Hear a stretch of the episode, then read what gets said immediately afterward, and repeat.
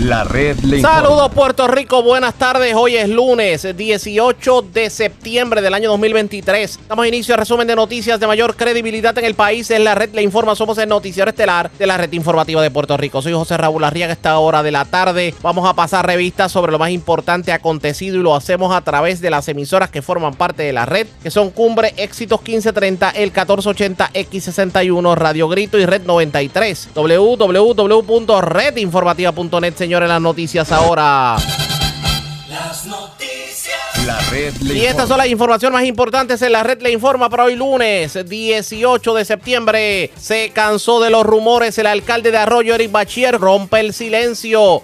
De hecho, niega que haya usado empleados pagados con fondos públicos para hacerles trabajitos en su residencia y en una propiedad que compró. También niega que esté utilizando un vehículo del municipio para uso personal fuera de horas laborables. Niega que esté exigiendo que le compren un vehículo alta gama para su uso y niega también que se haya estado escondiendo en estas semanas de todo el mundo porque alegadamente los federales lo están buscando. La entrevista en primicia. Qué dolor, hasta el año que viene no veremos una rebaja en el precio de la gasolina, según teorizan expertos a nivel local. Denuncian escasez de marbetes electrónicos en los centros de inspección.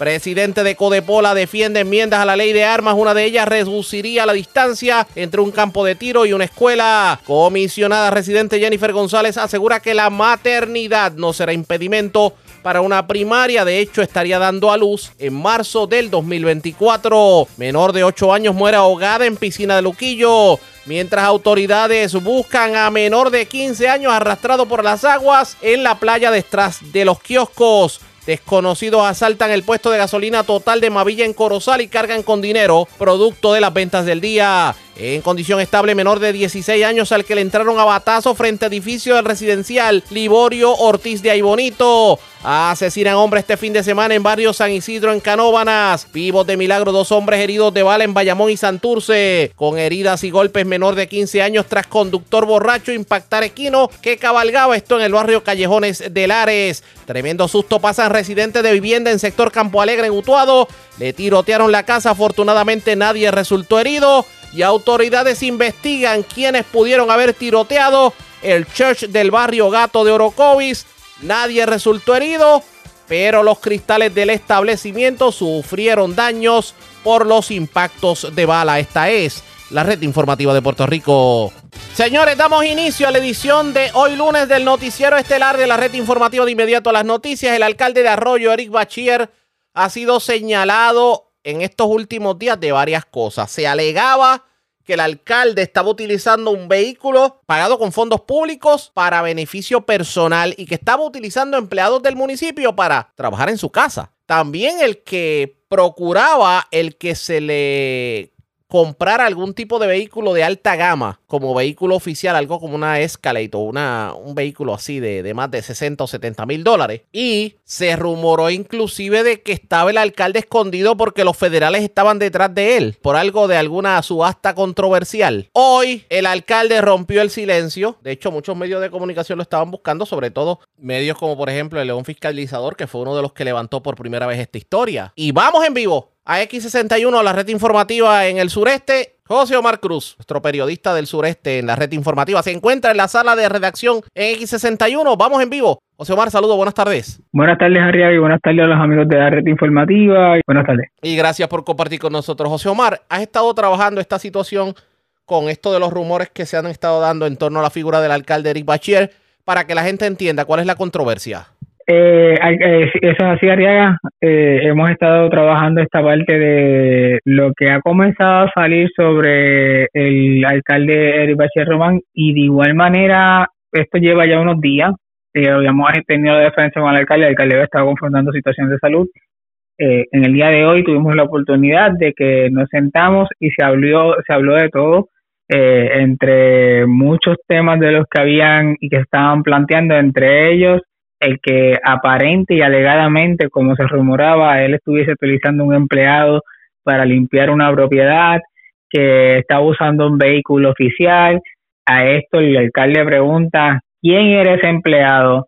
¿Por qué tenía ese vehículo oficial? Se comenta y se decía sobre la adquisición de propiedades también dice cómo se adquirió una propiedad, eh, de qué manera, cómo es que cuál va a ser la fuente de repago de, de, de, esa propiedad y cuáles son los fines de la propiedad. Se habla también de que el alcalde buscaba tener un vehículo de alta gama, eh, específicamente un vehículo tipo Escalade, un tipo como eso. Eh, aclara el que si el alcalde se montaría o no en un vehículo de alta gama, y de igual manera se decía que el municipio estaría en un déficit donde podrían ya estar llegando a la quiebra. Habla sobre eso, dice si el municipio está o no está en un déficit y cuál es la deuda principal y por qué estaba. Eh, que anticipo era con Luma Energy, así que ¿cómo está el municipio de Arroyo? ¿Si está solvente o no? El alcalde nos lo dice en la entrevista y de igual manera si las personas tenían o no si hay alguna preferencia con, alguna de las comunidades en el municipio de Arroyo que se esté o no esté trabajando, también habla sobre eso. Así que vamos a escuchar porque para, en resumen, para que la gente entienda, se ha estado rumorando de que el alcalde quería estar en una guagua nueva y de alta gama. Se dice que el municipio estaba en quiebra y que a pesar de que esté en quiebra, el alcalde está utilizando fondos públicos para beneficio personal. En una exclusiva de la red informativa de Puerto Rico. Vamos a escuchar al alcalde de Arroyo, Eric Bachier. no, este Omar, eh, muchas personas han interpretado el que yo haya hecho un, negocio. La adquisición de una propiedad que debemos saber, la, estoy adquiriendo como parte de un proceso normal que cualquier persona puede solicitar, ¿verdad? El que tiene interés de, de comprar una propiedad pues puede hacerlo eh, buscando financiamiento en un banco, así mismo lo hice yo. Y de cierta manera, este, mi, mi, ¿cómo te digo? La, la, la manera en que la realicé, ¿verdad? E, esta compra fue a través de un préstamo comercial, utilizando una corporación que creé familiar para buscar, eh, de cierta manera, crear una estabilidad económica para mi familia. No, no sé si, si ustedes tienen de conocimiento, pero nosotros los alcaldes, eh, no tenemos los beneficios que tenían los antecesores, ¿verdad? Partiendo de que aquellos, eh, aquellas personas, aquellos alcaldes del de, 2000 en hacia abajo, pues cuentan con un retiro. Nosotros no contamos con ningún retiro. Al contrario, tenemos que dedicarle 40 años de servicio para poder tener un beneficio a largo plazo.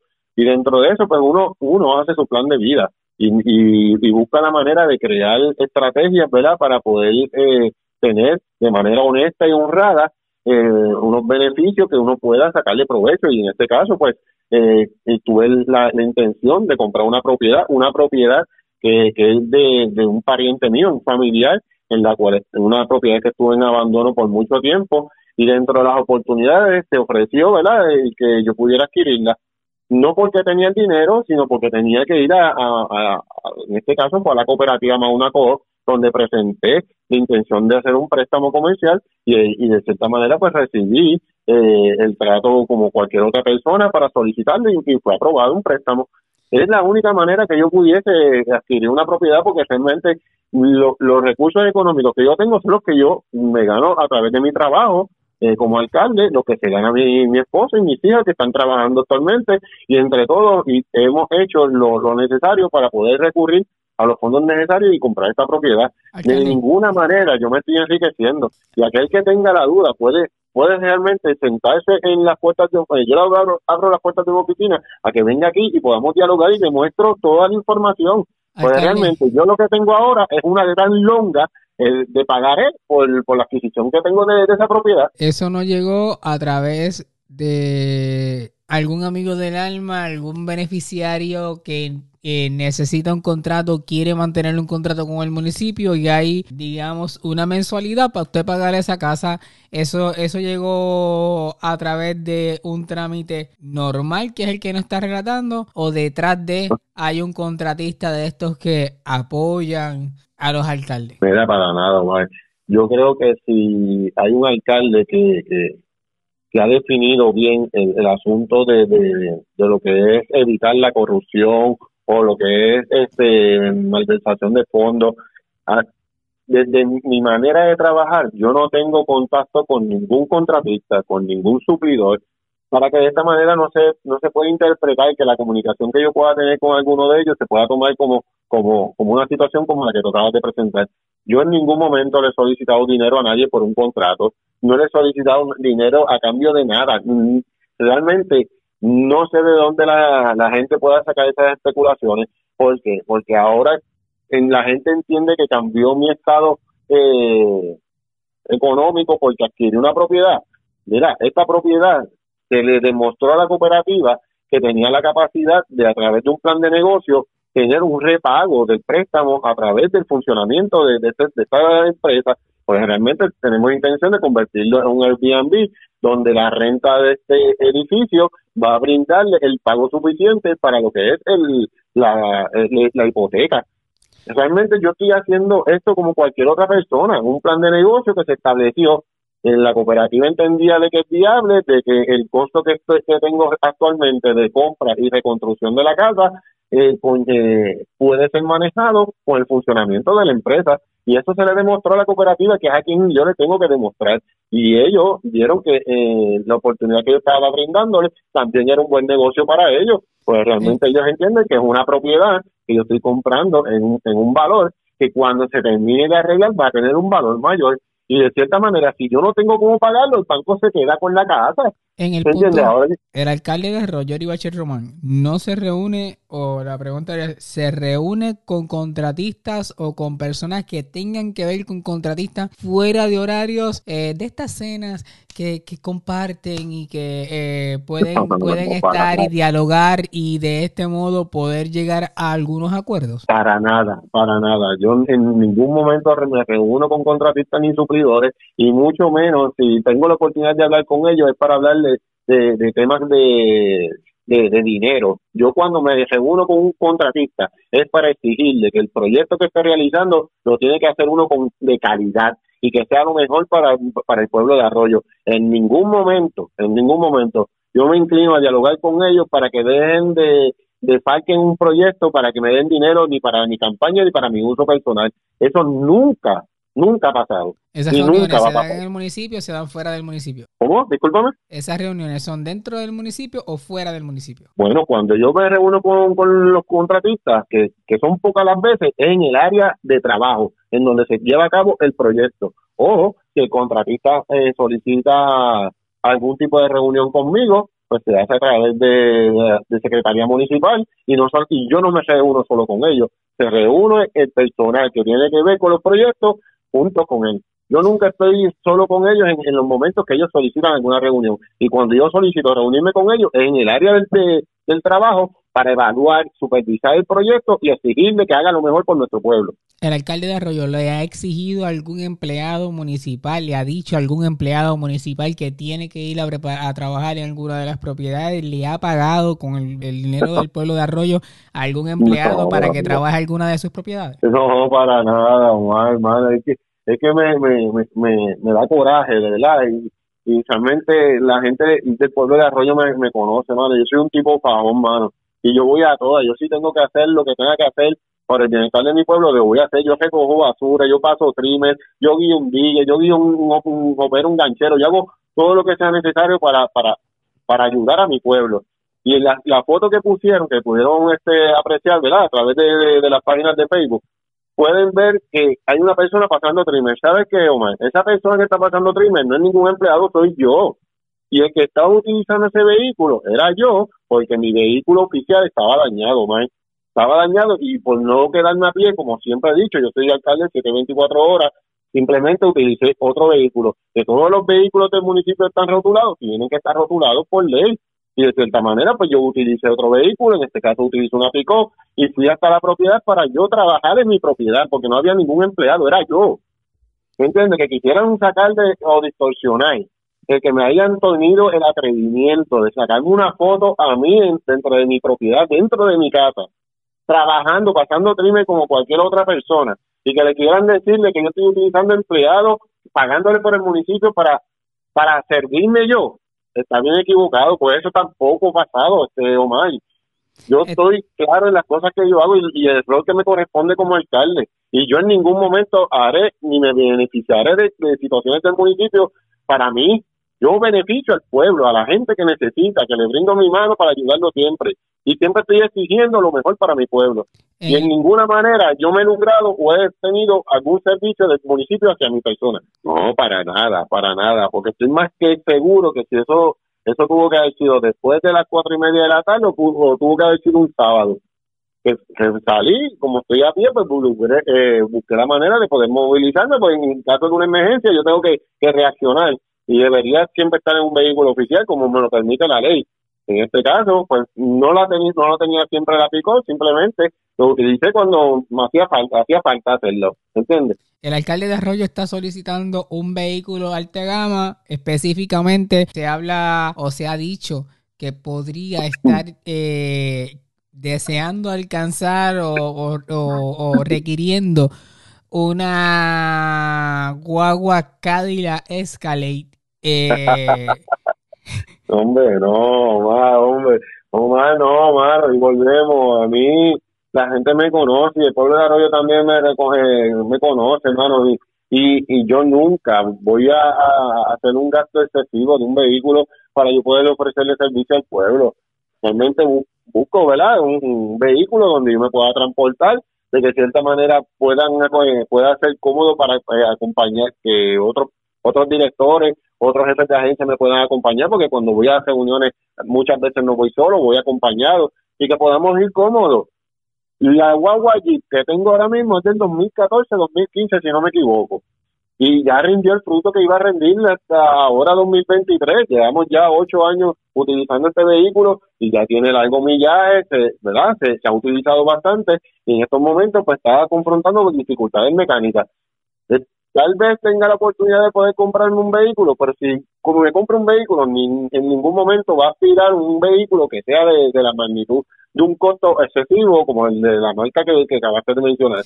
Si acaso tengo que buscar la manera de comprar una, pues me compraré una, una Jeep igual, ¿me entiendes? Porque para mí e, ese vehículo eh, me funcionó muy bien y realmente, si tú tienes una buena experiencia, pues te mantendría teniendo el mismo vehículo, si ese sería el caso, ¿me entiendes? Pues eso tiene que partir también por una subasta, una, ¿verdad? Una, una competencia de, de, costo, y el que me dé el precio más barato, con eso me voy. Aquí hay unos procesos que se hagan, hay un reglamento de compra, hay unos procesos de ley. Aquí no se va a hacer nada que sea este, construyendo la ley, ¿verdad? Y evadiendo la ley, no, para nada. Aquí cuando se vaya a llevar a cabo es un proceso sea de compra, de, subasta, de, de, del proceso que tenga que tengamos que adjudicar algún tipo de, de, gasto para el municipio, se va a hacer todo siempre en términos en ley. Así se va a hacer. Pero como parte de esta entrevista, también el alcalde reaccionó a rumores de que estaba escondido porque supuestamente los federales lo estaban buscando. ¿Qué dijo sobre eso? Vamos a escuchar. Escondido no, realmente yo sigo haciendo lo que rutinariamente hago, voy a obras públicas, voy y verifico los barrios, superviso que los proyectos estén haciendo, yo realmente me mantengo en la misma, lo único que ahora pues tengo una responsabilidad mayor en la cual necesito dedicarle un poco más de tiempo, que es el asunto de la compra de la propiedad, de, de, ¿verdad? la creación de mi negocio. En eso pues le he dedicado un poquito más de tiempo y adicional eh, no sé si, ¿verdad? Como cualquier otra persona, yo no soy de, hierro ni soy Superman, yo también cadezco y padezco de, enfermedades. Recientemente estuve enfermo, me cogió varios días en poder recuperarme. Realmente volvemos, eh, estoy haciendo mi vida como normalmente la hago, eh, manteniendo la comunicación y el contacto con, con la ciudadanía, buscando siempre ayudar. Eso es mi razón de ser de estar aquí como alcalde, que es lo que me mantendrá. El punto de este, No creo, no creo el punto de que ha estado trabajando su negocio, eso le ha permitido descuidar en lo que es el municipio y la y, su fin principal, que es el, pueblo de Arroyo, o esto no ha interferido en su trabajo. No, no, porque realmente, como te digo, estoy pendiente, ¿verdad? A las mejores que se están haciendo las facilidades pero usualmente lo hago luego de, salir de trabajar o lo hago sábado y domingo o más, ¿verdad? Mantengo siempre la comunicación con, las personas que están llevando a cabo las mejoras en la facilidad, ¿verdad? En la, casa, pero realmente volvemos, yo entiendo que tengo la capacidad de seguir manejando todos los asuntos del municipio, más mis asuntos personales, buscando tener tal vez una mejor estabilidad económica. No hay, y es como cualquier otro, como cualquier otro eh, ciudadano, mano yo creo que volvemos, yo cumplo mi deber de estar y trabajar para mi, para el municipio todos los días, pues yo trabajo sábado, domingo, yo trabajo todos los días y de cierta manera eh, le brindo lo mejor de mí a mi pueblo. Pero tampoco me puedo olvidar de que yo tengo una responsabilidad no solamente conmigo mismo, sino con mi familia, de la cual tengo que estar pendiente y tengo que buscar la manera de brindarle una estabilidad eh, pensando en un futuro. Volvemos, Omar. A mí, ponle que en estas próximas elecciones y yo no revalide, e-, eso conlleva a que yo me voy con las manos vacías. Yo no tengo retiro, yo no tengo nada que, que me dé una seguridad simplemente el dinero, ¿verdad? Que se deposita a través de AERA, de retiro, que cuando termine mi, mi término como, como alcalde, pues yo puedo hacer una reclamación de ese dinero. Pues eso es lo único que, que yo puedo, podría tener. Pues dentro de todo, yo, el plan mío de vida con mi familia fue crear esta empresa y la, y la creamos con, con todos los elementos de ley, y con todos los requisitos que, que pueda haber, inclusive tengo toda la documentación de manera clara y precisa, que cualquier persona puede solicitarla y, y, yo poder mostrársela para que sepa que todo se hizo en términos legales y con todos los recursos. Mira, tú no sabes las dificultades que yo he podido tener para poder este llevar a cabo este negocio más. La gente se cree que esto es color de rosa.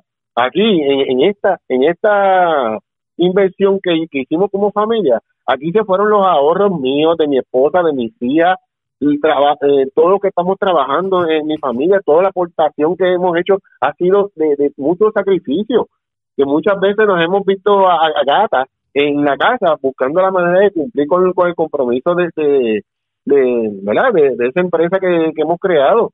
Y esto con mucho sacrificio, esto no se hace con, con. Pensando en que uno es rico y que uno tiene dinero para gastarlo, esto es una inversión que nosotros hicimos con un riesgo y estamos asumiendo un riesgo, pero es, injusto que personas inescrupulosas se pongan a querer, eh, que quieran poner a, a vamos a ponerlo de esta manera, con el asunto de, mi vida personal y las cosas que yo hago pensando en mi familia, mano. Si tú me quieres criticar como político, critícame mi obra, critica la, la, las decisiones administrativas que yo hago por el municipio, pero no te metas con mi familia.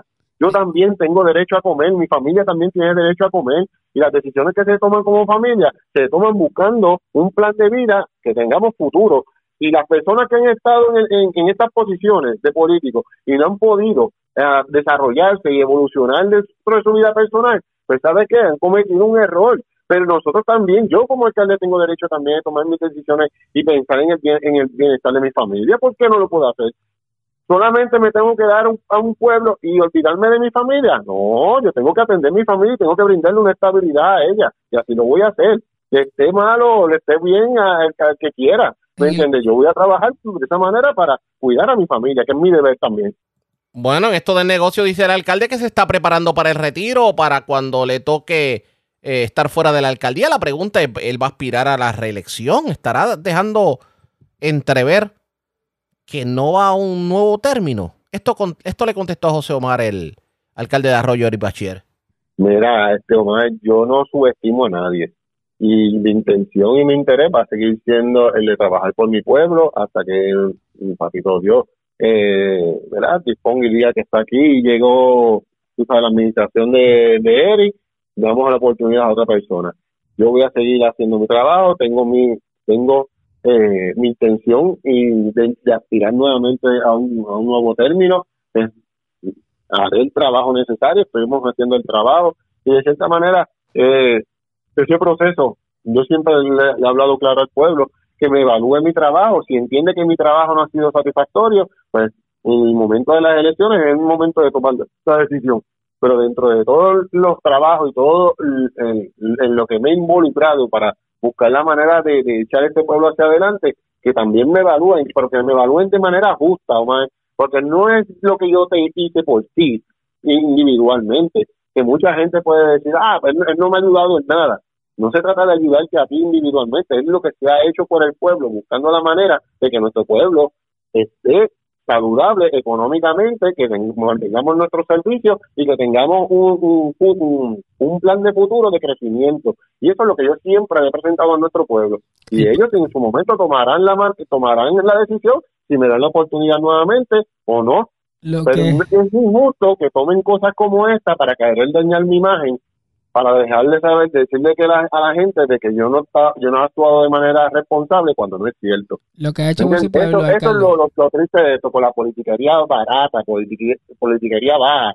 Cuando venimos a ver, este, realmente critiquen, critiquen las decisiones que yo tomo administrativas. Yo creo que en todos estos asuntos nosotros hemos hecho sido certeros en todos los trabajos que hemos realizado a beneficio del pueblo siempre, hermano. Y yo voy a seguir hacia adelante, que sea el pueblo y papito Dios quien me saque de aquí de la alcaldía. Lo que ha hecho por el pueblo, alcalde, el pueblo de Arroyo, bajo la administración de Eric Bacher Román, tiene un déficit devastador donde el municipio está casi en quiebra o en quiebra y está con números inflados o el, o el municipio de Arroyo está corriendo dentro de la situación de todos los municipios saludables. Bueno, Omar, vuelvo y te repito, este, Omar, toda esa información de que el pueblo está en quiebra, que está en déficit, eso es mentira. Si realmente están buscando información vieja, pues, y están publicando eh, información vieja, pues, yo creo que eso eh, eh, es lo que los mueve, ¿verdad? Buscando información vieja para hacer daño o buscando información que en todo no es cierta y actualmente, y te hablo con la sinceridad del mundo, nosotros estábamos cargando con un déficit de, cerca de un millón de dólares que se basaba en el consumo de energía eléctrica con Luma. Porque no sé si tú tienes conocimiento, eh, en los municipios tenían un acuerdo del CELI con energía eléctrica donde las facilidades municipales no pagaban luz, ¿verdad? A cambio de la servidumbre eléctrica y ese era prácticamente un trueque, eh, lo que es el acuerdo del CELI. Pero luego cambiaron las leyes y, y en varias facilidades del municipio ante los incluyes, la sacaron del CELI para que yo tuviera la obligación de pagar el consumo de, luz en esas facilidades.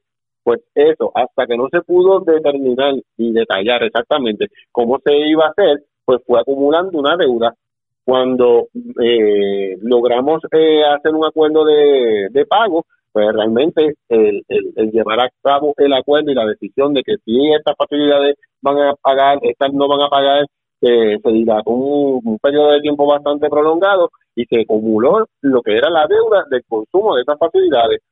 Pero ya nosotros tuvimos la reunión con Luma, establecimos un plan de pago con Luma para que de cierta manera ya esa deuda, que era lo que encargaba eh, el asunto del déficit, desapareciera. Ese acuerdo se hizo recientemente, como hace un mes atrás, y eso en el próximo estado financiero del municipio se van a dar cuenta de que no hay déficit, es cero pero si hay alguien que, le, que tiene alguna preocupación porque hay un, hay un déficit devastador, que estamos en quiebra, eso es mentira. Durante todo este proceso administrativo hemos administrado correctamente nuestro municipio y estamos en una situación económica saludable y estable. Ya ustedes escucharon, era el alcalde de Arroyo Eric Bachier, José Omar. Eh, obviamente esto va a traer cola y la oposición política pues no dilata en, en salir a la luz pública a reaccionar a lo que está ocurriendo. ¿Qué ha sabido de la oposición al alcalde? Si ha dicho algo sobre el particular.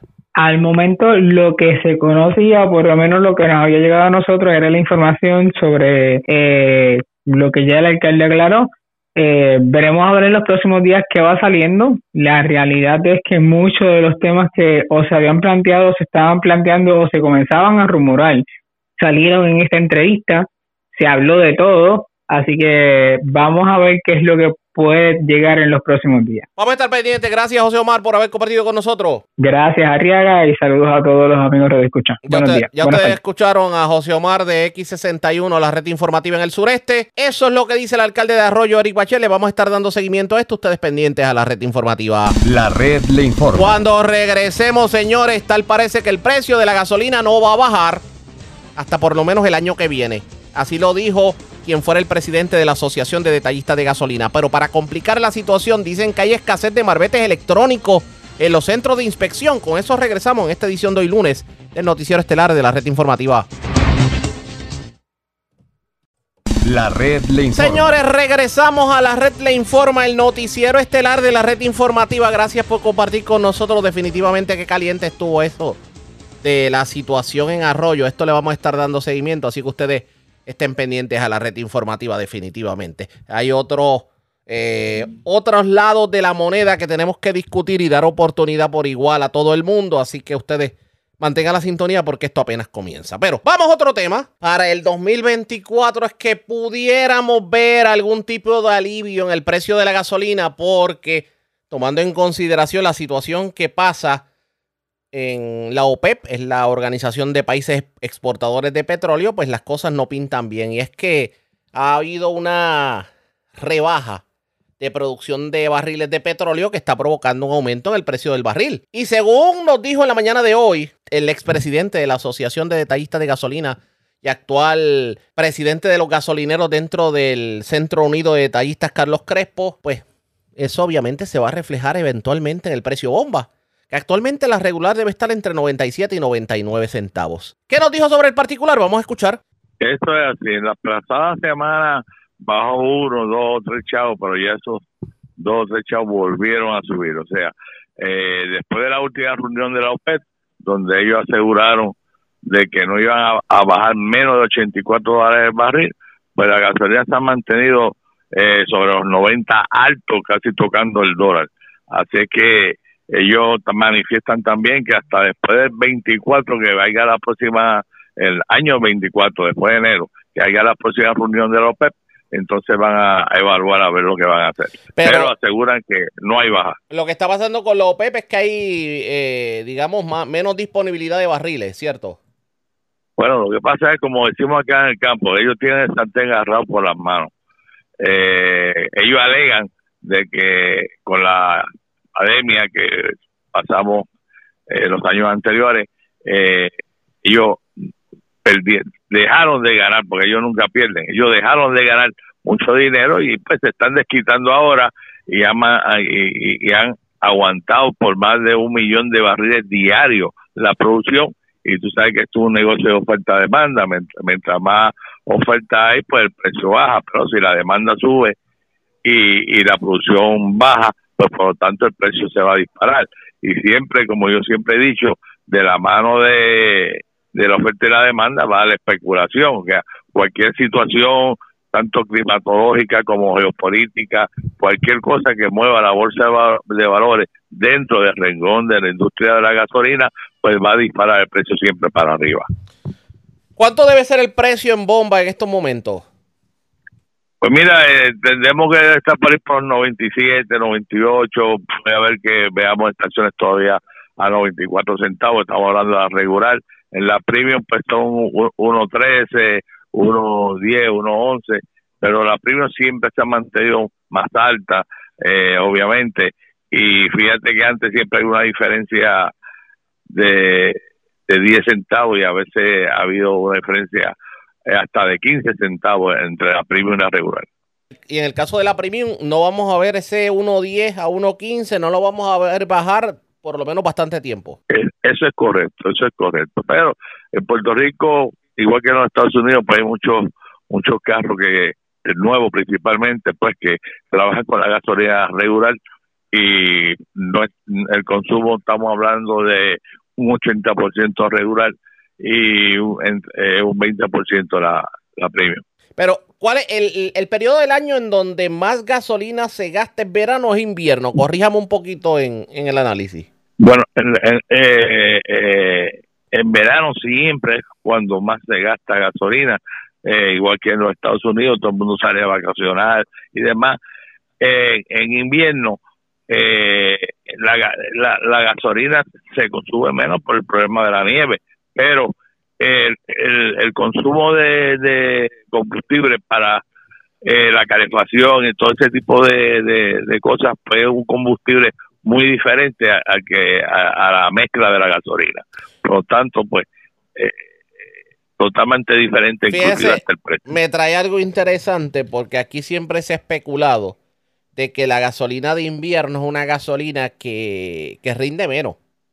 Y que obviamente para, para Estados Unidos es, positiva, pero para Puerto Rico, que es un país tropical, no tiene sentido.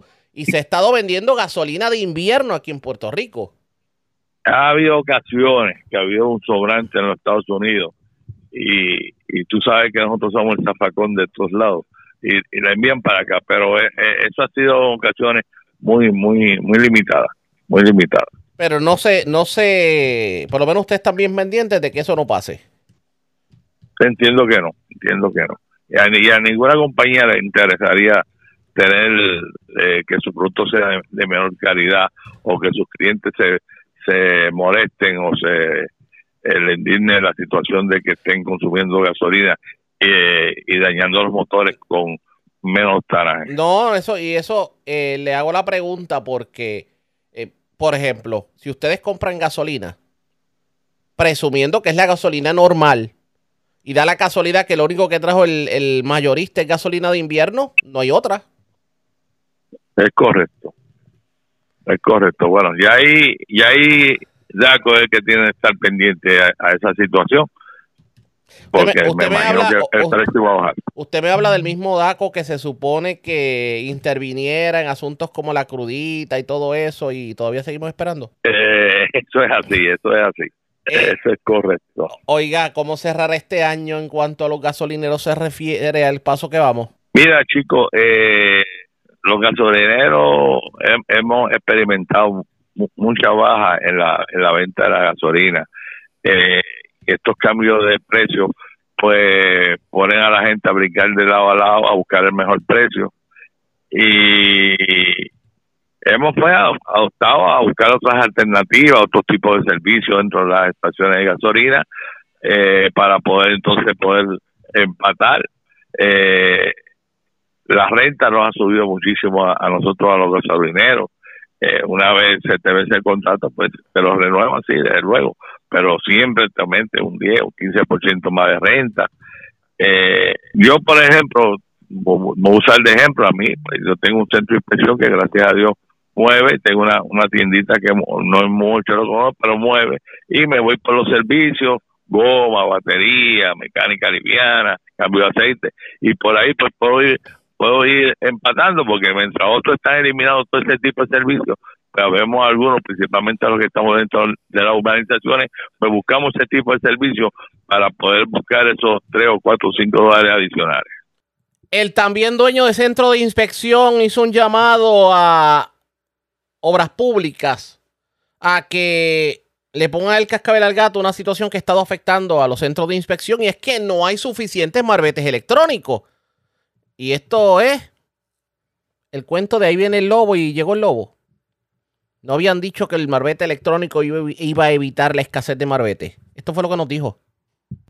Hemos tenido muchos problemas en la situación de los malbetes electrónicos que ha habido momentos que han escaseado, no, no le están dando suficiente malvete electrónico y tú le dices a la persona, no, mira, te no tengo, te puedo hacer la impresión, pero no tengo el malvete electrónico, pues entonces eh, luego gritan. Eh, todavía estamos en, el mes de septiembre, que es el mes de, de que empezó esto. Eh, entiendo que eh, la director- di- directoría de, de los eh, nos prometió más malvete Pero, para esta pero semana. ¿qué es lo que me está diciendo? Que la- el marbete electrónico, para aquellos que no tengan el sello de AutoExpreso, no hay cantidad suficiente.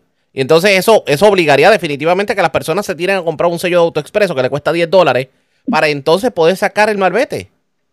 No, le cuesta 20 dólares. 20 por eso. Le cuesta 20, bueno, le cuesta 20 y le acreditan 10. Pero ha habido otra situación que a lo mejor mucha gente desconoce, que el, el sistema de AutoExpreso ha estado fallando muchísimo. Sí. Por ejemplo, eh, la recarga, por ejemplo, yo he vendido eh, sellos nuevos y la persona viene, mira, la luz me prendió roja y yo y acabo de comprarles a ustedes y cuando entramos al sistema, pues mira, no le han acreditado el, el dinero. Y ese tipo de situaciones, pues, eh, molesta y, y nos hace quedar mal a nosotros. De igual manera, pues, eh, eh, no registran el cambio del sello a añadirle eh, la parte del malvete y hay personas que aparecen en el seco digital como si no tuvieran malvete. Y ese tipo de situación, pues, es la que está afectando. Eh, se está bregando sobre eso, se está tratando de corregir eso. Como todo cosa nueva, pues, siempre hay su, su, sus lagunas, como uno dice. Pero eh, esperamos que antes de fin de mes esto se ponga al día, porque ya me dijeron que llegaron los malvetes electrónicos. Vamos a ver cómo va a ser la distribución. Acuérdate que son tres agencias las que están bregando aquí, que es Obra Pública, eh, Hacienda eh, y, y que es la, la, parte de tecnología, y, añadiendo, aunque es privado, pues el, el sistema de autoexpreso. Pero como te dije anteriormente, el sistema de autoexpreso ha fallado muchísimo. Eh, anteriormente, nosotros podíamos cobrar eh, los cargos eh, del peaje o, la multa cuando había multa, ahora no están pasando la multa. Eh, desde que hubo el hackeo aquí en AutoExpreso, pues nos, quitaron ese derecho. Y digo derecho porque la ley establece que nosotros tenemos el derecho de, de poder cobrar eso. Y si tú vas a renovar el malvete, y es muy importante lo que me están escuchando, antes de renovar el malvete, chequeese que usted no tenga cargo de autoexpreso, porque hasta por una peseta no le podemos vender el malvete porque no se lo puedo cobrar. Entonces usted tiene que entrar a, a, AutoExpreso Digital para pagar eso y si no puede entrar por H por R, que eso pasa muchísimo, tiene que ir personalmente a AutoExpreso y pagar esos 25 centavos para rehacer una licencia nueva para entonces poder sacar el malvete cada día lo complican más definitivamente. Uno hubiera esperado que estos, procesos electrónicos, la idea es que faciliten la vida, pero están complicándola más. Bueno, esperamos que esto ya, ya, ya para el próximo septiembre debe todo el mundo estar ya, con el malvete electrónico. Esperamos que de aquí a allá eso esté resuelto totalmente. Dígame algo, ¿qué está pasando, por ejemplo? Digamos, si, usted sabe que siempre hay personas que tal vez por asuntos económicos no ponen su marbete a tiempo y pasan los meses y pasan los meses y de momento le cayó un dinerito y vamos a poner el carro al día. Pero en ese caso, ¿se está usando también el marbete electrónico o le da un marbete de papel hasta que entonces llegue el momento que le toque el electrónico? Todo marbete que se vaya a renovar de septiembre para, adelante tiene que ser electrónico. Ahora, si usted tiene un carro en el taller que se le venció en junio, en agosto, en mayo, usted se le da el malvete anterior que es de pegatina, que es el que se pone pegado. Pero todo de septiembre para adelante es electrónico. El electrónico. Si el malvete, si el, si el sello de AutoExpress que usted tiene es el de 2 pulgadas por 2 pulgadas, ese, ese sello no es compatible. Hay que eliminarlo. Eh, si le dan un malvete en, en, en la compra del, eh, después de la inspección que usted va a renovar su malvete, pues usted usa el, el, electrónico. Si no, pues compra uno un auto expreso. Una vez lo, lo compra, nosotros en el centro de inspección se lo revalidamos. Pero si usted le, damos el electrónico, usted tiene que llamar a AutoExpreso y revalidar con AutoExpreso de que ese sello se convierta en, en, además de Malvete, se convierta en AutoExpreso. Hay que estar muy bien pendiente a todo eso porque los accidentes ocurren. Si, si usted eso no está al día, pues puede causarle un problema de que eh, la ACA no le pague, el seguro obligatorio no le pague. Eh, es, muy importante, principalmente a las personas ariagas de la tercera edad que no tienen la facilidad de poder tener un teléfono inteligente, no pueden usar la computadora. Yo quisiera que estuviera como hay gente allí en, mi centro de inspección, que realmente lo dirige mi hija, eh, que se echan a llorar porque dicen, pero ¿cómo voy a ir a la farmacia? ¿Cómo voy a, a la iglesia, que es donde único yo voy? Si, si, si, si no, no puedo resolver el problema del malvete. Y es, bien serio, bien serio. Expresiones de Carlos Crespo, el otro presidente de la Asociación de Detallistas de Gasolina, actual presidente de los gasolineros dentro del Centro Unido, también eh, dueño de centro de inspección. Aquí no se había dicho que cuando se implementara el marbete electrónico íbamos a, ya eso de la escasez de marbetes iba a hacer cosa del pasado. Vamos a ver si podemos conseguir una reacción de obras públicas. Ustedes pendientes a la red informativa. La red le informa. Cuando regresemos vamos a noticias del ámbito policíaco en donde tenemos que destacar siguen muriendo eh, niños en piscina. Una niña de 8 años murió ahogada en una piscina de Luquillo. También se busca un adolescente de 15 que fue arrastrado por las aguas de la playa. Esto detrás de los kioscos de Luquillo. También hay otros incidentes violentos ocurridos este fin de semana. Con eso venimos. Luego de la pausa, regresamos en breve. La red le informa. Señores, regresamos a la red le informa. Somos el noticiero estelar de la red informativa. Edición de hoy lunes. Gracias por compartir con nosotros. Vamos a noticias del ámbito policíaco. Dos personas están vivas de milagro luego de haber sido heridas de bala. Un incidente ocurrió en la calle Orquídea de la urbanización Reparto Valencia en Bayamón. El otro incidente ocurrió también en la zona de Bayamón. Además, delincuentes asaltaron el puesto de gasolina total del cruce del barrio Mavilla y de allí cargaron con dinero producto de las ventas del día entre otras cosas. Información con Wanda Santana, oficial de prensa de la policía en Bayamón. Saludos, buenas tardes. Buenas tardes para usted y para todos. ¿Qué información tenemos? Agentes del negociado de la Policía de Puerto Rico, adscritos al Distrito Policiaco de Corozal, investigaron un robo reportado a las 12 y 5 de la madrugada de hoy lunes, ocurrido en el puesto de gasolina total que ubica en la carretera 159, intersección con la carretera 164 en el barrio Mavilla de Corozal. De acuerdo a la información preliminar, alegó la querellante que un hombre llegó hasta el lugar y mediante amenaza e intimidación portando un arma de fuego se apropió de 186 dólares aproximadamente en efectivo, producto de las ventas del día y 36 cajas de cigarrillos valoradas en 441 dólares aproximadamente. Además, despojó a un cliente de 40 dólares en efectivo y un teléfono celular marca iPhone, marchándose el asaltante del lugar en un vehículo de color negro sin ocasionar daño físico a los perjudicados. Por otra parte, una agresión grave se reportó en horas de la madrugada de hoy ocurrida en la calle Orquídea de la urbanización Reparto Valencia en Bayamón. De acuerdo a la información, una llamada a través del sistema de emergencias 911 alertó a la policía sobre unas detonaciones. Al llegar las unidades, se encontró un hombre de 43 años con dos heridas de bala, siendo transportado por emergencia médica a una institución hospitalaria en condición estable. Además, un hombre de 45 años que se encontraba en el lugar resultó con una herida de bala y este llegó en su vehículo privado hasta una institución hospitalaria en condición estable para recibir la asistencia médica. En la escena se ocuparon dos vehículos, una Jeep Grand Cherokee y una guagua Toyota RAV4, la cual tenía impactos de bala. El agente Christopher González, adscrito al Distrito Policiaco de Bayamón Centro, investigó y refirió al agente Jorge Meléndez de la División de Agresiones del Cuerpo de Investigaciones Criminales de Bayamón. Sería todo. Buenas tardes. Y buenas tardes para usted también. Gracias, era Wanda Santana, oficial de prensa de la policía en Bayamón, de la zona metropolitana, vamos al noreste de Puerto Rico. Luquillo estuvo bastante intenso este fin de semana. Una menor de 8 años murió ahogada en una piscina allí en Luquillo. También las autoridades buscan a otro menor de 15 años que fue arrastrado por corrientes marinas. Esto en la playa detrás de los kioscos de Luquillo. También en Luquillo, una persona fue encontrada muerta en un apartamento. Información con Daniel Fuentes, oficial de prensa de la policía en Fajardo. Saludos, buenas tardes. Saludos, buenas tardes. Agentes adscritos al distrito de Luquillo del negociado de la Policía de Puerto Rico fueron alertados por el sistema de, emergencia 911 sobre un menor de 15 años de edad arrastrado por corriente marina. Hechos ocurridos a las 3 y 31 de la tarde de ayer domingo. Esto fue en la playa detrás de los kioscos en Luquillo. Eh, el menor de 15 años fue descrito como de tez blanca, cabello color negro largo con dos trenzas, eh, ojos color marrón, de 5 pies y 4 pulgadas de estatura y de peso 105 libras.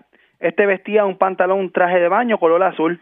Personal de manejo emergencia estatal, guardia costanera y agentes de la policía eh, de la División Marítima Fura realizaron una búsqueda por mar y tierra, eh, culminando la misma en hora de la noche de ayer.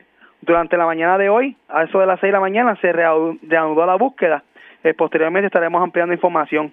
También tenemos que el, el sábado a eso de las 6 y 29 de la tarde, en, en los paisajes del lago, en Luquillo, se reportó una menor de 8 años ahogada.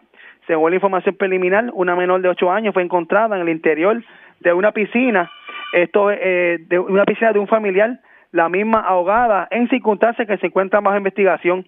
La menor pues, fue atendida por el paramédico en el lugar y transportada en ambulancia hacia el Hospital Caribbean Medical Center de Fajardo, eh, donde el médico de turno eh, diagnosticó que, se, eh, falta de signos vitales. Eh, el, eh, agente Julio Prado, adscrito a la División de Homicidio del 6 Área Fajardo, supervisado por el sargento Luis Fred, en unión al fiscal Luis Carrau, eh, eh, se encargaron de la correspondiente investigación. También tenemos que agentes adscritos al distrito de Luquillo, de negociar la Policía de Puerto Rico, investigaron una caída de personas muertas. Esto fue en el interior de un apartamento de la torre número uno del edificio Playa Azul en Luquillo. Según se informó, se recibió una llamada telefónica al cuartel del, mencionado municipio informando sobre un fuerte hedor saliendo del mencionado lugar. Al llegar los agentes a la escena, encontraron el cuerpo de José Alberto López Torres, de 44 años de edad, este en estado de descomposición, en circunstancias que se encuentra más investigación. Al momento se desconoce las causas de muerte y el cadáver no presenta signos de, de violencia visible. La agente Alexa Ortiz, adscrita al distrito de Luquillo, junto con agentes del 6 área Fajardo, también el fiscal Luis Carrau, investigaron los hechos y este último pues, eh, ordenó el traslado del cadáver al Instituto de Ciencias Forenses para determinar la causa de muerte. Eso es lo que tenemos al momento. Buenas tardes. Y buenas tardes para usted también. Gracias, era Daniel Fuentes, oficial de prensa de la policía en Fajardo, de la zona noreste. Vamos al norte de Puerto Rico, desconocido. Se llevaron el alumbrado solar del restaurante Taco Maker de la carretera número 2 en Arecibo. Información con Elma Alvarado, oficial de prensa de la Policía en el Norte. Saludos, buenas tardes. Sí, buenas tardes. hurtaron dos unidades de alumbrado solar, esto es la noche de ayer, del negocio de comida rápida Taco Maker, localizado en la carretera 2, Avenida Miramar, en Arecibo. De acuerdo a la investigación, informa el creyente que alguien en el cual transitaba en una bicicleta se apropió de lo antes mencionado. Estos fueron valorados en 600 dólares. El agente Carlos de Jesús González del negociado de la Policía de Puerto Rico, adscrito al precinto de Arecibo, investigó preliminarmente y agentes de la División de Delitos contra la Propiedad de Arecibo continuarán con la investigación. Esa es la información que tenemos por el momento y siempre exhortando a la ciudadanía a comunicarse de manera confidencial al 787-343-2020. Eso es todo lo que tenemos por el momento. Que tengan todas buenas tardes. Y buenas tardes para usted también. Gracias, era Elma Alvarado, oficial de prensa de la policía en Arecibo del Norte. Vamos a la zona metropolitana. Viva de milagro se encuentra una persona que fue herida de bala anoche en la barriada Figueroa en Santurce frente a una licorería. Además, Dos personas fueron asesinadas en hechos separados en Canóbanas y Río Piedras. Información con Kenny Ojeda, oficial de prensa de la policía en el cuartel general. Saludos, buenas tardes. Buenas tardes para todos. Una agresión grave fue reportada en horas de la noche del domingo en una licorería ubicada en la calle Progreso de la barriada Figueroa en Santurce. Según la información preliminar, un hombre identificado como Ángel Luis Mercedes, de 52 años, resultó con varias heridas de bala en diferentes partes del cuerpo. El hombre fue transportado a una institución hospitalaria y al momento se desconoce su condición de salud. El agente William Castro, adscrito a la División de Agresiones del Cuerpo de Investigaciones Criminales de San Juan, del negocio de la Policía de Puerto Rico se hicieron cargo de esta investigación. Por otro lado, una muerte violenta fue reportada en horas del domingo en la intersección Ramal 8 con la calle Molucas en Río Piedras. Según se informó preliminarmente a través del sistema de detención de disparos Shop Porter, alertó a la uniformada. Al llegar los agentes a la escena, hallaron el cuerpo tirado en el pavimento de un hombre identificado como Edgardo Luis García Colón, de 45 años y residente del municipio de Carolina el cual resultó con varias heridas de bala en diferentes partes del cuerpo. Al momento, las circunstancias de estos hechos se encuentran bajo investigación. El agente Miguel Sáez, adscrito a la División de Homicidios del Cuerpo de Investigaciones Criminales de San Juan, en unión al fiscal Isaías Ojeda, se hicieron cargo de esta investigación. Por otro lado, otra muerte violenta fue reportada en horas de la noche de ayer en la calle Chemosoto, intersección con la calle Lago del barrio San Isidro, en Canova según se informó preliminarmente, una llamada a través del sistema de emergencias 911 alertó a la uniformada sobre una persona tirada en el pavimento. Al llegar los agentes a la escena hallaron el cuerpo baleado de un hombre. El occiso no fue identificado, pero fue descrito como de tez negra, pelo negro, con bigote y chiva. Además, tenía múltiples tatuajes en diferentes partes del cuerpo y vestía al momento de los hechos una camisa color negra con una imagen del muñeco Chucky, un pantalón color negro con rayas blancas y un calzado deportivo rojo y negro. El agente Corchado, adscrito a la División de Homicidios del CIC de Carolina, junto al fiscal José Villamarzo, se hicieron cargo de esta investigación. Gracias por la información. Buenas tardes. Buenas tardes. Gracias, era Kenny Ojeda, oficial de prensa de la policía en el cuartel general de la zona metropolitana. Vamos al centro de la isla porque en condición estable se encuentra un joven de 16 años al que le entraron a batazos en un hecho violento ocurrido este fin de semana frente a un edificio del residencial Liborio Ortiz en Aibonito. También las autoridades investigan quién o quiénes pudieron haber disparado contra el church del barrio Gato de Orocovi. Eh, afortunadamente nadie resultó herido, pero sí hubo daños a los cristales del establecimiento. Emily Martínez, oficial de prensa de la policía en el centro con detalles. Saludos, buenas tardes. Buenas tardes.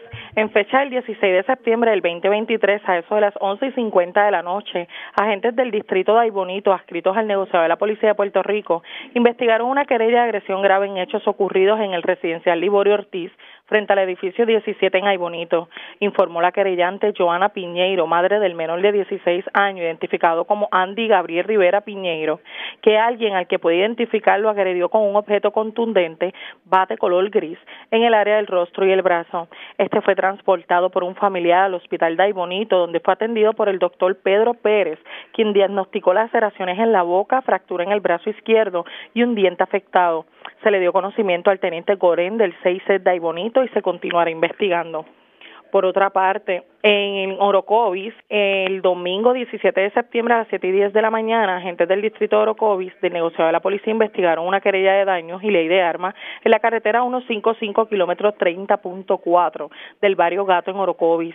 Alegar a querellante que alguien le ocasionó daños con aparentes proyectiles de bala a los cristales laterales del establecimiento de Church con entrada y salida, afectando el acústico del local que ubica en la dirección antes mencionada. En los predios se localizaron varios casquillos de balas y los daños no fueron estimados. Se le dio conocimiento a la División de Servicios Técnicos y Personal del CICDA y Bonito para trabajar dicha escena. Es lo que tenemos hasta el momento. Gracias por la información. Buenas tardes. Buenas tardes. Era Emily Martínez, oficial de prensa de la policía en Aybonito. Más noticias del ámbito policía con nuestra segunda hora de programación. Pero señores, a esta hora de la tarde hacemos lo siguiente. La red le informa. Nos vamos a una pausa, identificamos nuestra cadena de emisoras en todo Puerto Rico. Regresamos con más en esta edición de hoy lunes del noticiero estelar de la red informativa. La red le informa. Iniciamos nuestra segunda hora de programación. El resumen de noticias de mayor credibilidad en el país es la red le informa. Somos el noticiero estelar de la red informativa, edición de hoy lunes 18 de septiembre. Vamos a continuar pasando revistas sobre lo más importante acontecido y lo hacemos a través de las emisoras que forman parte de la red, que son Cumbre, Éxitos 1530, El 1480, X61, Radio Grito y Red 93, www.redinformativa.net. Señores, las noticias ahora. Las noticias. La red le Y estas son las informaciones más importantes en la red le informa para hoy lunes 18 de septiembre. Se cansó de los rumores el alcalde de Arroyo, Eric Bachier, rompe el silencio. De hecho, niega que haya usado empleados pagados con fondos públicos para hacerles trabajitos en su residencia y en una propiedad que compró. También niega que esté utilizando un vehículo del municipio para uso personal fuera de horas laborables. Niega que esté exigiendo que le compren un vehículo alta gama para su uso y niega también que se haya estado escondiendo en estas semanas de todo el mundo porque alegadamente los federales lo están buscando. La entrevista en primicia. Qué dolor, hasta el año que viene no veremos una rebaja en el precio de la gasolina, según teorizan expertos a nivel local. Denuncian escasez de marbetes electrónicos en los centros de inspección. Presidente de Codepola defiende enmiendas a la ley de armas. Una de ellas reduciría la distancia entre un campo de tiro y una escuela. Comisionada residente Jennifer González asegura que la maternidad no será impedimento para una primaria. De hecho, estaría dando a luz en marzo del 2024. Menor de 8 años muere ahogada en piscina de Luquillo. Mientras autoridades buscan a menor de 15 años arrastrado por las aguas en la playa detrás de los kioscos. Desconocidos asaltan el puesto de gasolina total de Mavilla en Corozal y cargan con dinero, producto de las ventas del día. En condición estable, menor de 16 años al que le entraron a batazo frente a edificio del residencial Liborio Ortiz de Aybonito. Asesinan hombre este fin de semana en barrio San Isidro en Canóbanas. Vivos de milagro, dos hombres heridos de bala en Bayamón y Santurce. Con heridas y golpes menor de 15 años tras conductor borracho impactar equino que cabalgaba esto en el barrio Callejones de Lares. Tremendo susto pasan residentes de vivienda en sector Campo Alegre en Utuado. Le tirotearon la casa, afortunadamente nadie resultó herido y autoridades investigan quiénes pudieron haber tiroteado el church del barrio Gato de Orocovis. Nadie resultó herido, pero los cristales del establecimiento sufrieron daños por los impactos de bala. Esta es la red informativa de Puerto Rico. Bueno, señores, damos inicio a la segunda hora de programación en Noticiero Estelar de la red informativa de inmediato a las noticias. Ha creado mucha controversia una medida que fue aprobada en la sesión legislativa de finales de agosto en el Senado de Puerto Rico y es un sustitutivo de un proyecto de la Cámara de Representantes del pasado 9 de noviembre del 2022, enmendando la ley de armas. Pero uno de los puntos que ha traído mucha controversia es que se reduce la distancia entre un campo de tiro y una escuela de una milla a 300 metros. Y hay otras medidas que también han sido planteadas que hay legisladores que han levantado la voz de alerta.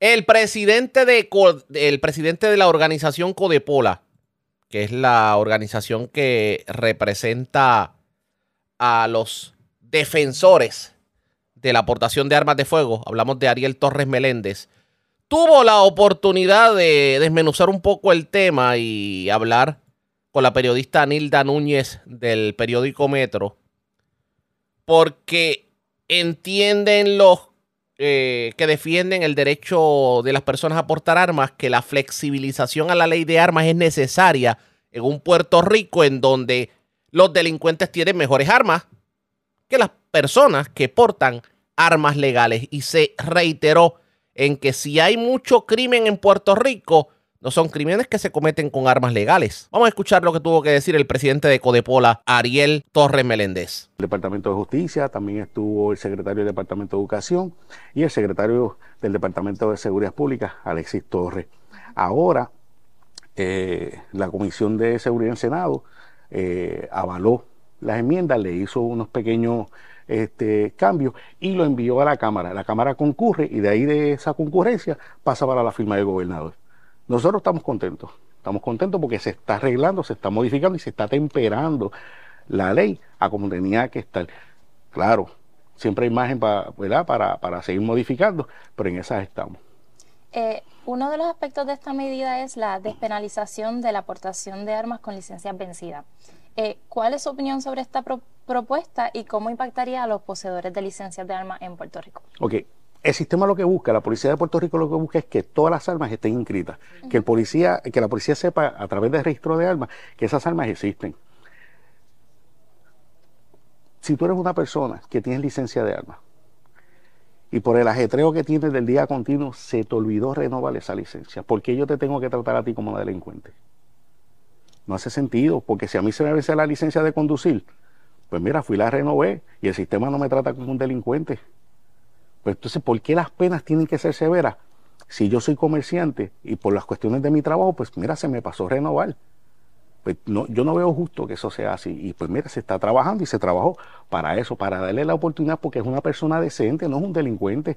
Ah, tienen que haber penas para los delincuentes pero yo, yo, no le veo justo, o sea, no veo justo que, que, tengamos que culpar a una persona o tratarla, como te digo, como un delincuente, pues meramente, mira, se me venció la licencia hoy, pues, pues dame un brequecito y voy la semana que viene porque tengo unos compromisos. Pero por eso hay que tratarlo como un delincuente. Y antes de esta enmienda, ¿cuál era la penalización que tenían las personas que se les vencía la licencia y portaban armas sin haberla renovado? Eh, la 404, usted tenía, se le vencía la licencia, tenía un periodo de gracia eh, y ahora si sucede, pues tiene que pagar una multa, 300 dólares. Ok. Entonces, eh, otra parte de la medida se enfoca en la reducción de sanciones para casos de portación ostentosa de armas, que, la, que las porten por todas partes. Eh, ¿Cuáles son sus argumentos a favor de esta reducción y cómo impactaría entonces esto al portador de, armas? La ley dice que uno va a portar de forma oculta y no ostentosa. Vamos a definir qué es ostentoso. El lenguaje corporal, el que la estoy mostrando, al día de hoy hay una multa establecida por eso. Son 100 dólares. Todavía la policía no ha dado ni una sola multa de eso. Es más, no existe ni el documento que diga multa. Es problema de la ley. Porque esa, eh, o sea, todo lo que se está mencionando aquí es crítica de un proyecto. Eso no es problema de la ley, eso es problema de la agencia. Si la policía no hace el boleto administrativo, no se lo pueden aplicar a nadie. Ahora, ciertamente Codepol ha visto casos en los tribunales de policías que han llevado personas porque dicen que están portando de forma oculta y no ostentosa. Por ejemplo, este caballero está conduciendo la motora, el viento le dio la camisa, se le levantó un poco la camisa por el viento y la policía lo detiene. Es que está portando de forma oculta y no ostentosa. Le hicieron perder el día que tenía de trip con la familia en motora, llegaron al tribunal Y lamentablemente, pues mira, al final del camino, porque hasta, el fiscal entendió que era, eh, era ostentoso, pero el juez le dio, iluminó al fiscal y a la gente del orden público y le dijo, oye, aquí le vamos a echar la culpa, si es el viento el que le levantó la camisa. Hay que tener mucho cuidado con eso y por eso tuvimos que hacer esos cambios. ¿Por qué? Porque no es culpa de la ley.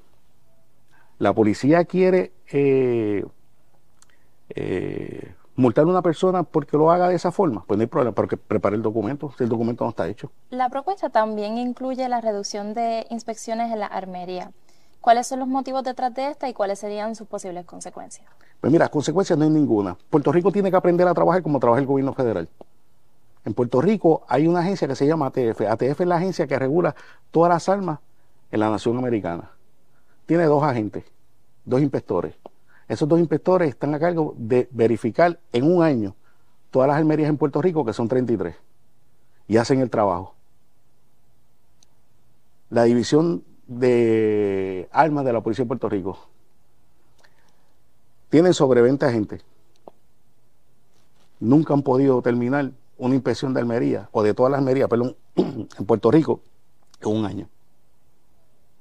Si dos agentes federales se coordinan, dos, y pueden hacer la inspección de 32 Almerías en un año, porque lo hacen una sola vez al año, ellos eh, sacan una fecha, ¿verdad? Su calendario y dicen, pues mira, vamos a visitar esta tal día, esta tal día, esta tal día.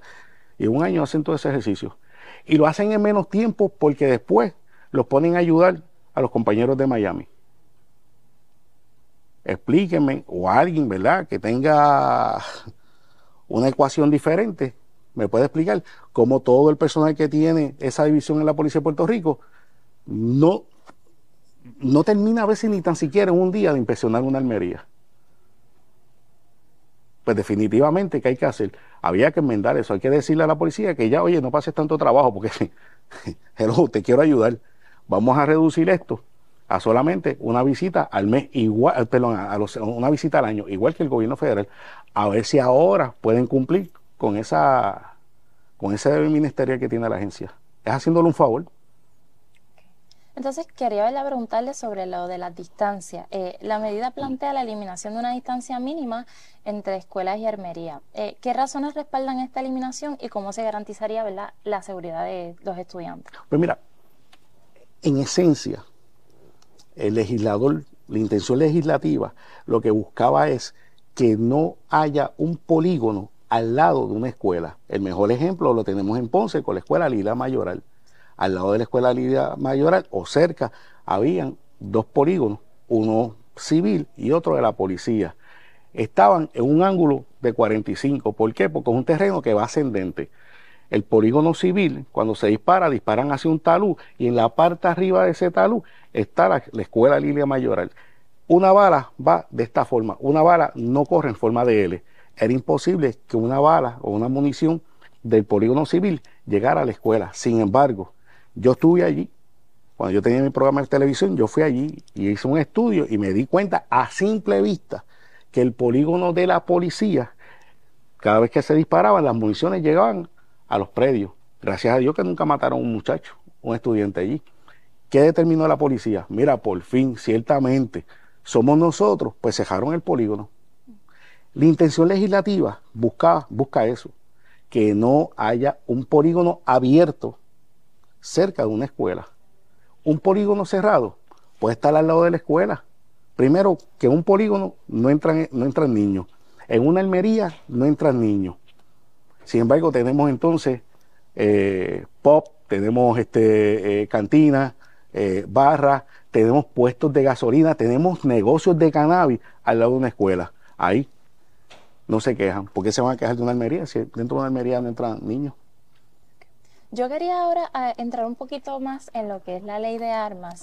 Este, en mucha gente que se cuestiona esto. Eh, está lo que los niños pueden ir con sus padres, con los padres que tienen, ¿verdad? Licencia para aportación de armas y pueden practicar el deporte de tiro al blanco. Desde los siete años. Desde los siete años.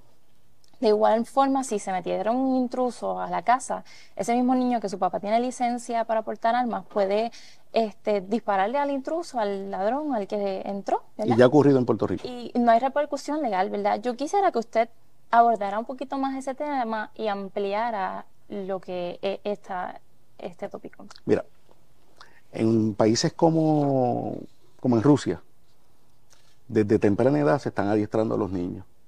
De hecho, cuando van a competencia, son los que ganan las, los primeros, las primeras posiciones en tiros. ¿Por qué? Porque desde pequeños se están adiestrando. En Puerto Rico, a veces creamos un nicho donde no lo hay. Porque si vamos al albergue olímpico, ¿qué vamos a encontrar? Una escuela de deporte. ¿Y esa escuela de deporte qué tiene? Un área de armas de fuego. Hoy por hoy, el deporte que más medallas le ha traído a Puerto Rico, en cualquier representación, evento centroamericano, panamericano, latinoamericano, es la división de tiro, que son niños que salieron de la escuela de tiro del albergue olímpico de Puerto Rico, que empezaron allí desde pequeños. Y hoy por eso las personas que nos representan en este país.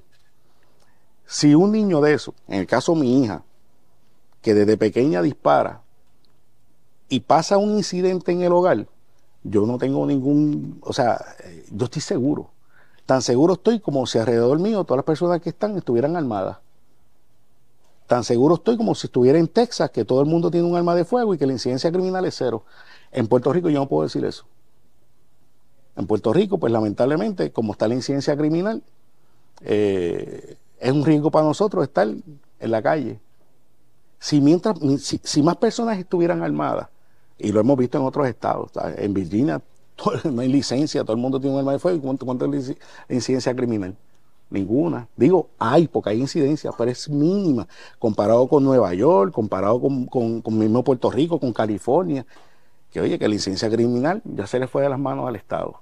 ¿Qué tenemos que buscar aquí? Ciertamente la gente dice, Ariel, ¿tú quieres que todo el mundo se arme? Oye, yo no quiero que todo el mundo se arme, yo quiero que todo el mundo se defienda y que tenga un mecanismo para defenderse. La segunda enmienda la tenemos nosotros. Es nuestra. Usted la ejerce si quiere. Si no la ejerce, pues usted es parte de, la, de, la, de las estadísticas de incidencia criminal. ¿Usted no quiere ser parte de la estadística? Pues mira, aprenda a defenderse. Con un arma o sin un arma, pero tenga algo para defenderse. Ciertamente, mientras más niños se adiestren, eh, es mucho mejor.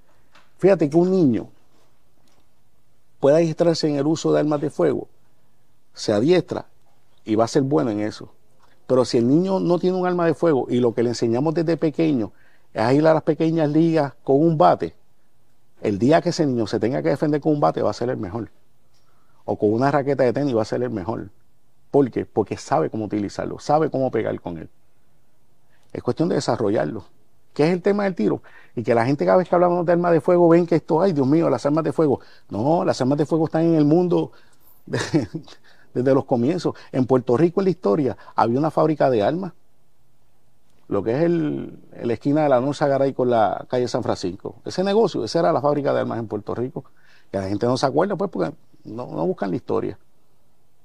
¿Por qué hoy en día las plazas de las plazas públicas, ¿verdad? ¿Por qué se llamaban plazas de armas? Porque en aquella época la gente iba allí a disparar. Eran los polígonos de tiro. En todos los municipios hay plazas de armas, pues en todos los municipios se practicaban en aquella época. Esa es la historia de nuestro país. O sea que las armas en Puerto Rico han estado con nosotros desde los comienzos. Han estado escuchando al presidente de Codepola, obviamente defensor de, de la posesión de armas. La pregunta es, ¿tiene sentido el argumento que trae para defender el que no haya restricción de, de campos de tiro cerca de escuelas o, a, o, alguna otra flexibilización que dispone la nueva ley de armas? Vamos a darle seguimiento a esto, pero antes hacemos lo siguiente. Presentamos las condiciones del tiempo para hoy. Hoy lunes. El calentamiento diurno y los efectos locales promoverán actividad de lluvias y tormentas eléctricas por la tarde, principalmente en el interior y oeste de Puerto Rico en los próximos días. Riesgo de calor excesivo persistirá en las mañanas hasta primeras horas de la tarde en zonas urbanas, zonas costeras y de menor elevación. El oleaje del norte de Lee y Margot está provocando mares peligrosos a través de las aguas del Atlántico. Por esta razón, a corto plazo, los avisos están vigentes para las aguas costeras del Atlántico y aguas costeras del norte y noroeste de Puerto Rico, al menos esta noche. Avisos de alto oleaje y alto riesgo de rotura. Se encuentran vigentes avisos de corrientes marinas para el litoral norte de Puerto Rico. En la red informativa de Puerto Rico, este fue el informe del tiempo. La red le informa. Regresamos a la red Le Informa. Somos el noticiero estelar de la red informativa edición de hoy lunes. Gracias por compartir con nosotros. Vamos a continuar escuchando una entrevista que el periódico Metro le hiciera al presidente de Codepola. Precisamente ante, pues, las enmiendas que se cocinan en Cámara y Senado que flexibilizan la ley de armas. ¿Tendrán sentido en un país en donde matan a una persona cada rato, tirotean una familia cada rato? Digo, cuando digo tirotean una familia me refiero, últimamente hemos visto muchos casos de personas que pasan por una residencia y de momento rompen a disparar a diestra y siniestra. Afortunadamente no hieren a las personas que están en las viviendas, pero eso ha pasado mucho. Vamos a continuar escuchando al presidente de Codepola, eh, yo le quería preguntar, eh, muchos de los feminicidios de los que van de en el año eh, involucran armas de fuego en manos de personas con licencia. Eh, ¿Cómo se puede entonces abordar esta preocupación mientras se promueven los cambios en las leyes de armas? Pues mira, es muy lamentable lo que está pasando, ¿verdad? Pero según te digo una cosa, te tengo que decir la otra. Eso nunca ha cambiado. Eso siempre ha existido.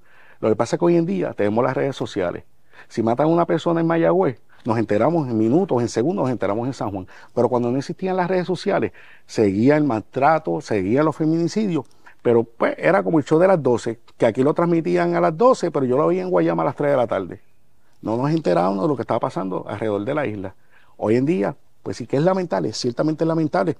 Ahora, el yo tener una licencia de arma que me faculta a mí a tener un arma de fuego, es para yo defenderme, no es para cometer un delito sin el ejercicio de lo que yo entiendo es mi derecho, cometo un delito, ¿para dónde voy? Para la cárcel. Lo vimos en el caso de Casella. El caso de Casella, bajo la prueba, ¿verdad? La prueba que bajó por el tribunal determinó que, que él mató a Carmen Paredes, preso. ¿Sabe? Nadie está exento de eso. Usted saque licencia y, ¿verdad? Y, mantenga su derecho fundamental. El día que usted rozó la línea y ese día usted se convirtió, en un delincuente, ese día el peso de la ley tiene que ir por encima de usted. Que es lamentable, sí es lamentable, pero va preso. Lo triste del caso es que los que lo hacen no tienen el coraje para, para, eh, eh, para correr con el sistema y se privan de la vida, que es el típico caso de que pues mata a la mujer y después se priva la vida a él. No, tenga el coraje y siga para adelante y que el sistema lo juicie. Eso es lo que tenemos que buscar. Este, eh, viva, vamos por la misma línea más o menos. Em, más del 90% de los asesinatos en Puerto Rico pues involucran armas de fuego. Eh, ¿Cómo respondería a las preocupaciones de que la liberalización de las leyes de armas podrían convertir nuestra jurisdicción en un lugar peligroso y, caótico? Pues mira, caótico ya está, peligroso ya está. Eso no es culpa de la ley de armas. Eso no es culpa que se, se, De hecho, yo no creo en, eh, en, hacer más flexible la ley de armas. Yo creo que así está bien. Pero yo no puedo resolver el problema que tiene el Estado. Aquí las armas ilegales no llegan por una almería. Las municiones no salen por una almería. Aquí las municiones y las armas ilegales vienen por los muelles a través del tráfico ilegal que hay. Tanto es así que en Puerto Rico está prohibida la pirotecnia. Pregunten aquí qué vemos en Navidades. ¿Por dónde salieron? Del cielo no llegaron. Llegaron a través de los muelles y no llegó un vagón, llegaron cientos de vagones. ¿Cómo salieron de ahí? Si yo para traer algo de Estados Unidos tengo que pasar las de Caín para sacarla del muelle, pero los vagones de pirotecnia no. Y según salieron vagones de pirotecnia, salieron vagones de armas y vagones de municiones. Ese, ese problema no es de ahora, siempre ha estado. Y siempre ha estado ahí, pero el Estado no ha hecho nada. ¿Es culpa de la ley de armas? No. ¿Es culpa de los decentes? No es culpa del tráfico ilegal, es culpa del Estado porque el Estado es el que tiene control ahí. Que vamos a terminar como el viejo este, no es culpa de la ley de armas, no lo es. Es culpa del Estado, la ineficiencia del Estado que ha hecho armar la gente en la calle. En este país nunca se había visto que una persona tuviera una granada. Eso no lo venden en una almería. Cagua, en el expreso, una granada. Arecibo, una persona la tienen con una granada. ¿Por dónde llegó? Por los muelles, porque un avión no llegó. El correo tampoco entregó eso. Es un problema que tiene el Estado con los muelles. Si trabajan con los muelles, pues yo creo que la cosa va a cambiar. Entonces, eh, volviendo al proyecto de la Cámara, sabemos que este tipo de medidas no están libres de crítica. Eh, entonces, el representante Bernardo Márquez le llamó enmiendas innecesarias eh, e instó incluso al gobernador a vetar el proyecto. ¿Qué me puede decir usted sobre eso? Bueno, mira, allá en Guayama, en mi pueblo, en barrio Borinque, Guayama, dicen que llorar para maternidad. Vamos a empezar por ahí. Yo creo que está de tiempo, está muy tarde para estar por ahí, ¿verdad? Haciendo eh, un movimiento de prensa. Primero que hay que ver si el gobernador, eh, nuestro honorable Pedro, Pedro Pierluisi, eh, va a hacerle caso a un representante de minoría y de un partido que no profesa eh, el gobierno actual. Eso es lo primero. Segundo, vamos al documento, ¿verdad? Empezando por la primera línea, él dice que se, se aprobó por un estrecho margen. Me preocupa si al día de hoy no saben lo que es estrecho y margen.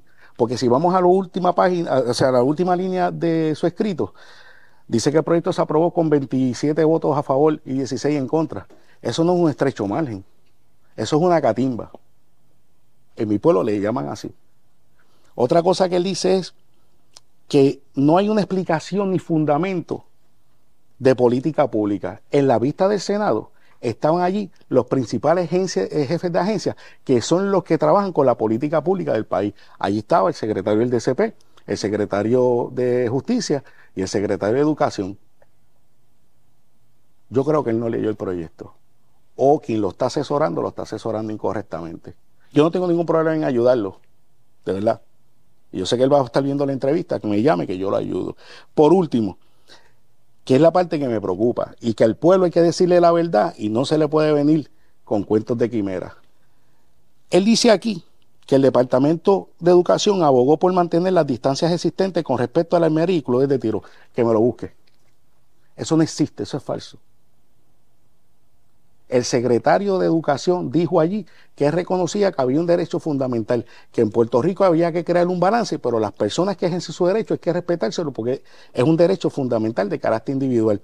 Y fue más allá, él dijo, yo respeto la postura del secretario de Justicia, porque el secretario de Justicia dijo en esa vista que no se puede limitar el derecho conforme a las decisiones que están pasando en Estados Unidos. Y el presidente del Senado, en ese, eh, el presidente de, la comisión en ese momento, que es Tomás Rivera Char, le dijo, estoy de acuerdo con usted. Y le preguntó al DCP, ¿algún problema con la distancia? Y dijo, yo no tengo ninguno.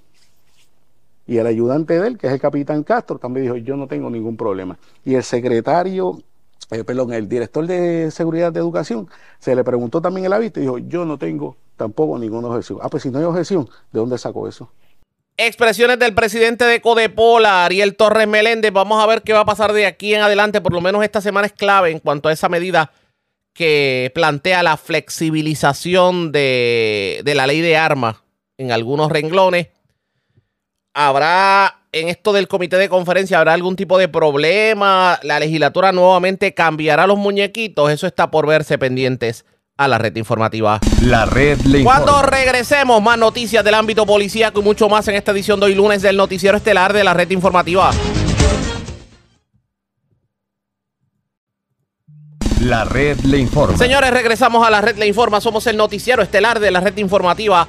Edición de hoy lunes. Gracias por compartir con nosotros. Vamos a más noticias del ámbito policíaco. Las autoridades investigan un incidente violento ocurrido en el sector Campo Alegre de Utuado. Aparentemente una persona llegó a una residencia en un BMW vestido de negro. Comenzó a disparar hacia la residencia. Afortunadamente nadie resultó herido en la balacera. Mientras en condición estable se encuentra una adolescente de 15 años que recibió golpes y contusiones. Ella iba cabalgando un caballo y aparentemente una persona que iba conduciendo en estado de embriaguez por la carretera, por una de las carreteras del barrio Piletas de Lares, impactó al equino. El equino murió. La joven tuvo que ser trasladada a un centro asistencial. Karen Martel, oficial de prensa de la policía en Utuado con detalles. Saludos, buenas tardes. Saludos, buenas tardes. Agentes del negociado de la Policía de Puerto Rico, adscritos al precinto de Utuado, investigaron durante el día de ayer una agresión grave en la carretera 111, sector Campo Alegre, en el pueblo de Utuado.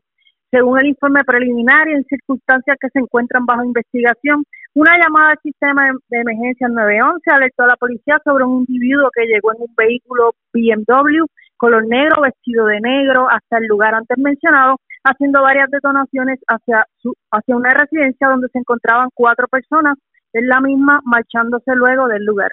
Nadie resultó herido. El caso fue investigado preliminarmente por el agente Wilfredo Valentín del precinto de Utuado, quien refirió el mismo al Cuerpo de Investigaciones Criminales del área para continuar con la investigación. Por otra parte, agentes del negociado de la Policía de Puerto Rico adscritos al precinto del área investigaron un accidente de auto con equino en la noche del sábado en la carretera 454, kilómetro 4.3, en el barrio Callejones, en Lares. Según se informó que mientras Gabriel, Crespo, de 30 años, conducía un vehículo Ford F-150 color negro bajo los efectos embriagantes por el lugar antes mencionado, impactó a un equino, el cual se encontraba como jinete una menor de 15 años, quien resultó con heridas leves y fue transportada al Hospital Pavía en Arecibo en condición estable, donde fue atendida por el doctor Luis Ramos, quien la refirió al centro médico en San Juan para una evaluación más profunda. Debido al accidente, el equino murió en el lugar. El agente Raúl Rodríguez, adscrito al precinto de Lares, investigó el accidente y continúa con la investigación. Gracias por la información. Buenas tardes. Muy buenas tardes.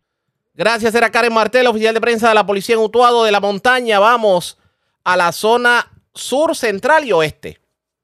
Comenzamos en el sur porque las autoridades radicaron cargos criminales contra tres personas que fueron arrestadas en medio de un allanamiento en el residencial Las Palmas en Cuamo, que allí obviamente en este, en este diligenciamiento de orden, pues ocuparon pistolas, municiones, eh, entre otros asuntos. También se radicaron cargos criminales en el oeste contra un hombre residente de Mayagüez. A esta persona se le ocupó sustancias controladas y dinero en efectivo.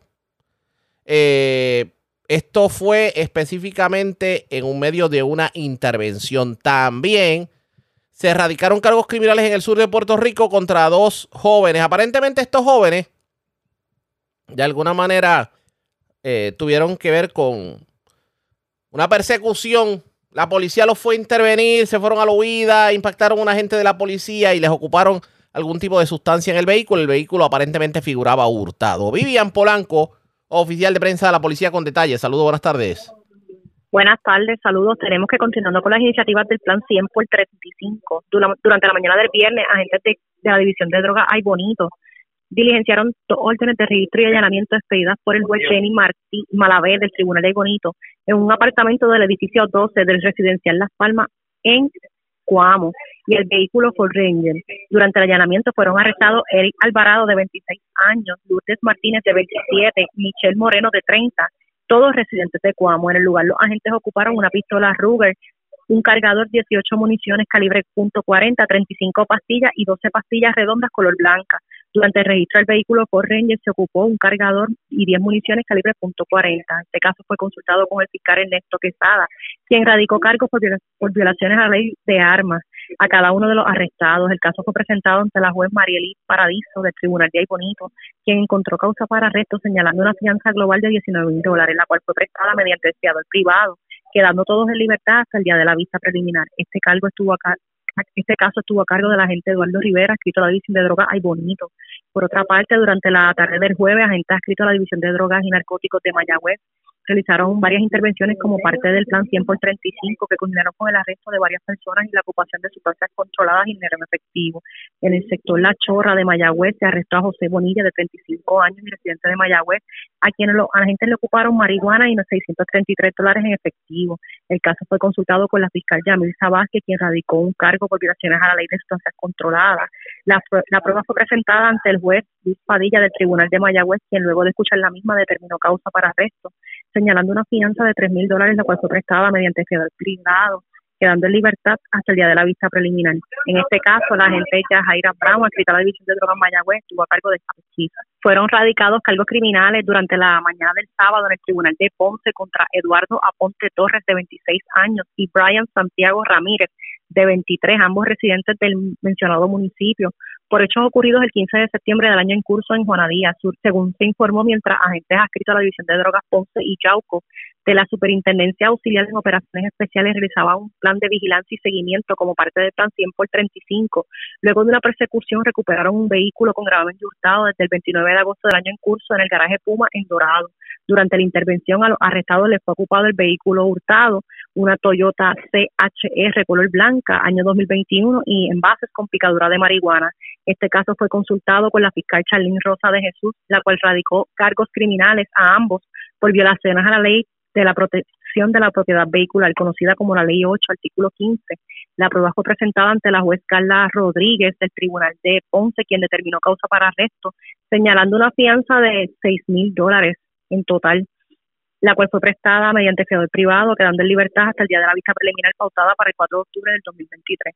El agente Collazo Pérez, adscrito a la División de Drogas Yauco, en unión al agente Héctor Vázquez, adscrito a la División de Vehículos Hurtados Ponce, bajo la supervisión del sargento Irán Rivera, adscrito a la División de Vehículos Hurtados Ponce, estuvieron a cargo de la investigación de estos casos. Gracias por la información. Buenas tardes. Buenas tardes. Era Vivian Polanco, oficial de prensa de la policía en el cuartel general. Vamos a otras notas porque este fin de semana llamó mucho la atención el anuncio que hiciera a través de las redes sociales la comisionada residente Jennifer González, quien confirmó que en efecto está embarazada y para colmo espera gemelos. Pero, aunque muchos obviamente la felicitaron y pues siempre felicidad el que alguien hable de que se espera un, hijo el primer cuestionamiento que se hacía la gente era, la siguiente, era el siguiente. Con un embarazo, ¿podrá Jennifer González asumir la carga de una posible candidatura a la gobernación? Pues sepan ustedes que Jennifer González, quien se perfila como una posible aspirante primarista a la gobernación por el Partido Nuevo Progresista, hoy en entrevista no soltó prenda sobre su futuro político, pero negó o descartó que su embarazo sea un impedimento para aspirar algún puesto. Dijo ella, y cito, es heavy, pero ahora vienen refuerzos para mí. Así que de verdad para mí más que una primaria. ¿Crees que estoy pensando en eso en estos momentos?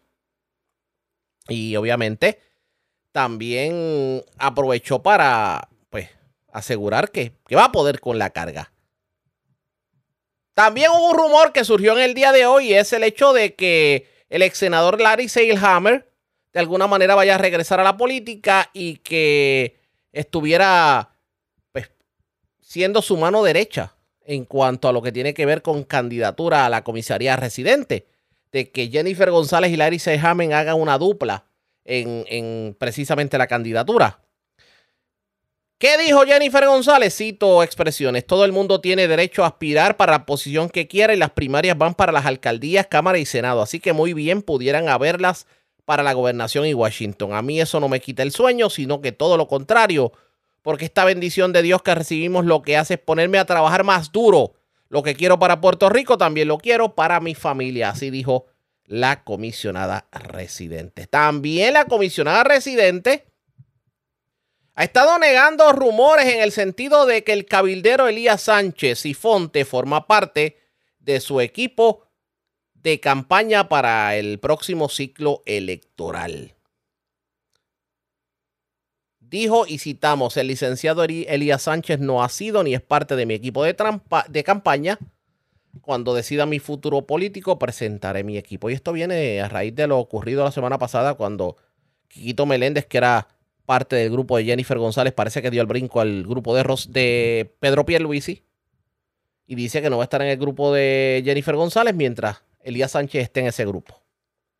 La política definitivamente se torna la más interesante, así que le vamos a dar seguimiento a todo esto, ustedes pendientes a la red informativa. La red le informa. A la pausa, regresamos a la parte final del noticiero estelar de la red informativa. La red le informa. Señores, regresamos esta vez a la parte final del noticiero estelar de la red informativa. Señores, la Asamblea General de la Organización de Naciones Unidas inicia hoy lunes y va a ser una semana en donde se espera que se pronuncien discursos que marcarán las emergencias globales.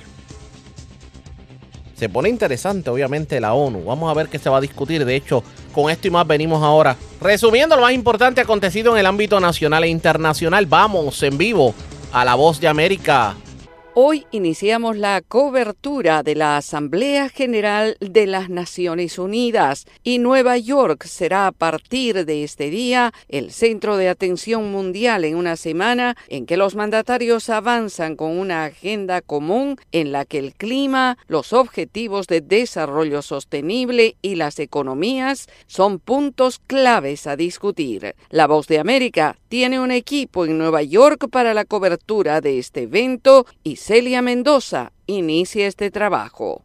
Los líderes del mundo se dan cita en Nueva York para participar de una nueva versión de la Asamblea General de las Naciones Unidas. El encuentro anual durante esta semana de alto nivel se enfocará en analizar la situación de los países en desarrollo, en especial en zonas del mundo como África, Asia y América Latina. La Voz de América habló con el subsecretario de Estado para Asuntos del Hemisferio Occidental, Brian Nichols, quien explicó al respecto. Estamos enfocados en fortalecer la cooperación en nuestro hemisferio eh, y también a nivel global en cuanto al cambio climático, fortalecer la democracia, apoyar el pueblo de Haití, eh, estrechar los lazos económicos, apoyar los trabajadores del mundo. Los Estados Unidos han venido trabajando con sus aliados para establecer un camino y opciones adicionales a los préstamos que actualmente obtienen países en América Latina y otras regiones, en especial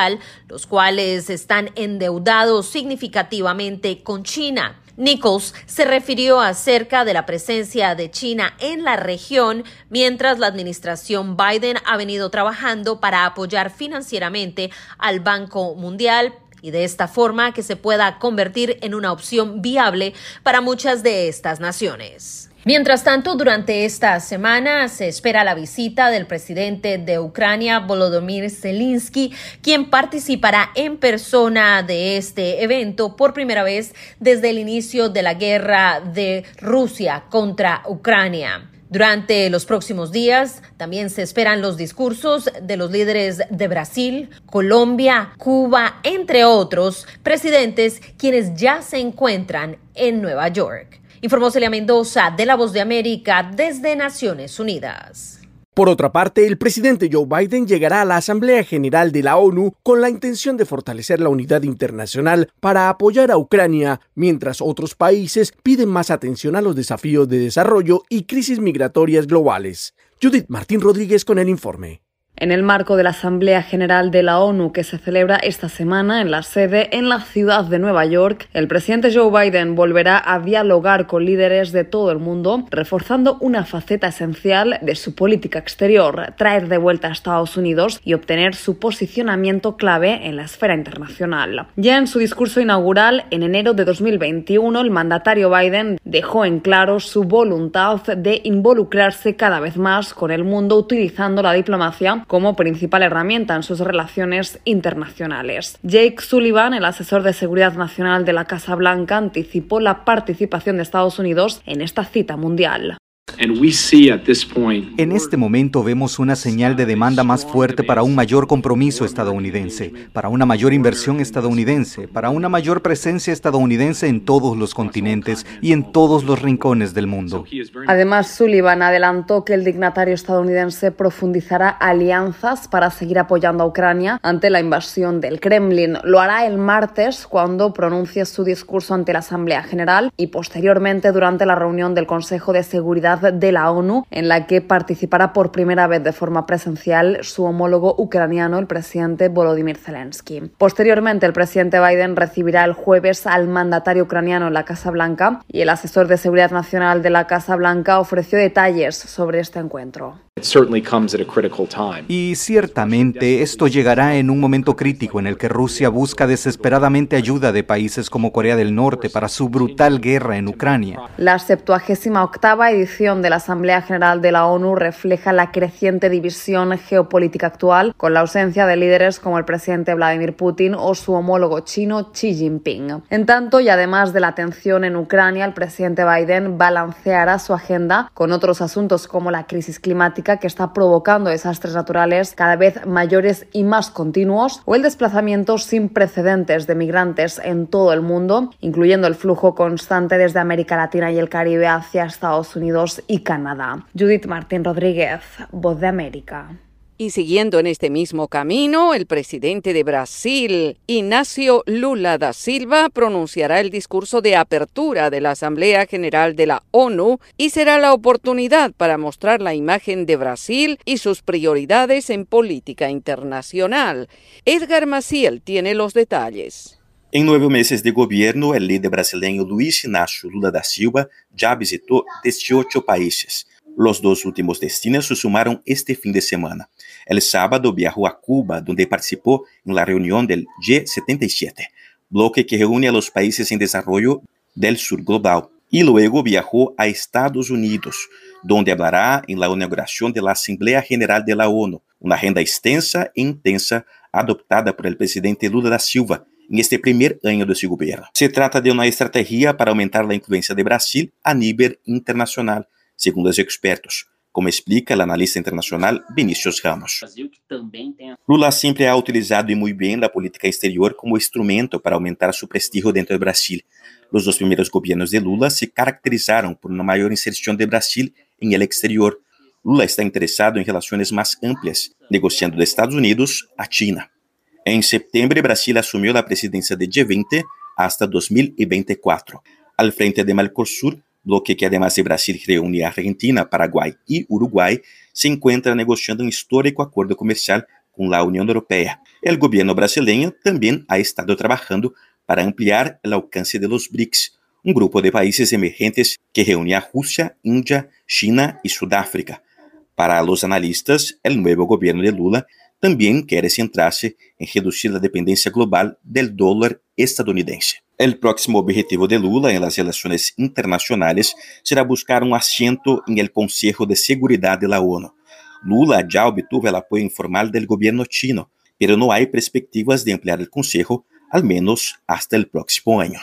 Edgar Maciel, Voz de América, Brasil. Y en otro tema que destacamos, Estados Unidos e Irán realizan el intercambio de prisioneros luego de que se confirmara la transferencia de fondos por 6 mil millones de dólares en fondos iraníes que se encontraban en cuentas en Corea del Sur y que llegaron a cuentas en Qatar, situación que se produjo esta mañana. El portavoz del Ministerio de Asuntos Exteriores iraní, Nasser Kanaani, dijo durante una conferencia de prensa más temprano que luego de cumplirse esta transferencia transacción seguiría la liberación de las 10 personas involucradas en el acuerdo. El portavoz del Consejo de Seguridad Nacional de la Casa Blanca, John Kirby, dijo a La Voz de América en una entrevista la semana pasada que la administración Biden esperaba que la transferencia se produjera pronto. Gracias a la protección suiza, hemos podido mantener contacto con todos los estadounidenses que se encuentran bajo arresto domiciliario. Por lo que pudimos ver, parecen gozar de buena salud. Obviamente, queremos asegurarnos de que tengan acceso adecuado a la atención médica cuando salgan del país. Tres de los estadounidenses incluidos en el intercambio han sido identificados públicamente: Siamak Namasi, Emad Shargi y Morad Tabas. Ellos, junto con uno de los estadounidenses anónimos, fueron trasladados de la prisión de Evin de Teherán a arresto domiciliario, mientras que una mujer estadounidense que también formaría parte del acuerdo ya estaba bajo arresto domiciliario. La administración Biden ha rechazado las críticas de que Irán podrá utilizar el dinero para otros fines y los funcionarios estadounidenses dijeron que habrá supervisión para garantizar que los retiros se designen para transacciones aprobadas. En otra información, el fiscal general de los Estados Unidos, Merrick Garland, elogió la gestión de las autoridades estadounidenses y mexicanas por la certera y efectiva extradición de Ovidio Guzmán López, el hijo del Chapo Guzmán, ex líder del cartel de Sinaloa y fue a través de un comunicado de prensa donde el funcionario dijo textualmente y citamos, el Departamento de Justicia seguirá haciendo rendir cuentas a los responsables de alimentar la epidemia de opioides que ha devastado demasiadas comunidades en todo el país. Por su parte, Mike Begill, exdirector de Operaciones Internacionales de la Administración de Control de Drogas de los Estados Unidos, la DEA, considera que el proceso de Guzmán ocurrió más rápido de lo normal y destacó la ayuda del gobierno mexicano en la resolución de este caso, ya que según su concepto, una extradición de este tipo de cabecillas puede tardar hasta dos años o más debido a las numerosas impugnaciones que generalmente son interpuestas por los abogados defensores quienes utilizan este tipo de estrategias para dilatar el proceso, aseguró el funcionario.